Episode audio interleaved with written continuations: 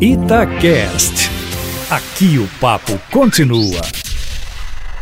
A situação da fronteira do Brasil com o Paraguai, na junção das cidades de Ponta Porã, Mato Grosso do Sul, e Pedro Juan Cabaleiro, está cada vez pior do ponto de vista do crime organizado. Dois eventos reafirmam esse diagnóstico, sendo o mais recente o assassinato de um jornalista brasileiro que fazia reportagens especiais sobre o tráfico de drogas na região.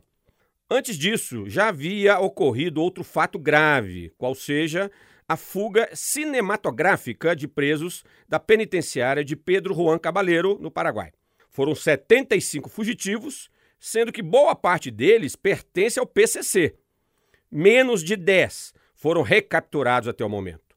O poderio do PCC nessa parte da fronteira é cada vez maior. Trata-se de entreposto estratégico do tráfico de maconha produzido no Paraguai e da cocaína vinda da Colômbia, Peru e Bolívia. Parte dessa cocaína é consumida no Brasil e a maior parte é exportada para a África e para a Europa. Policiais paraguaios e brasileiros, nas últimas semanas, têm feito acusações recíprocas de corrupção e de leniência com o PCC. Certamente, em ambos os lados da fronteira, a corrupção de agentes públicos tende a ser expressiva, pois sem a corrupção de policiais, promotores, juízes, políticos, não seria possível a manutenção desse corredor do tráfico internacional de drogas.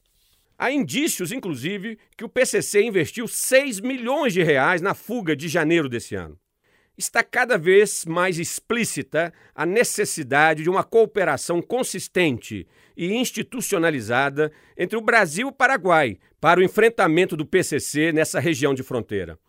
O poderio bélico e financeiro dessa organização criminosa é de tal monta que exige a articulação de esforços dos estados nacionais fronteiriços. Não basta cada um fazer sua parte do seu lado da fronteira, como prevalece hoje em dia. Em Ponta Porã, tem as polícias militar, civil, federal e municipal de fronteira, garantindo a segurança do lado brasileiro.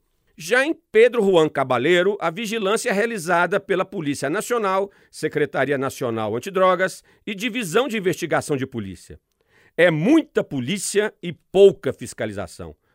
O ideal seria a constituição de uma força-tarefa binacional com representantes das polícias e Ministério Público de ambos os países, exclusivamente destinada ao enfrentamento do PCC na região. Enquanto permanecer cada um no seu quadrado, quem se beneficia é o crime organizado. Luiz Flávio Sapori, para a Rádio Itatiaia.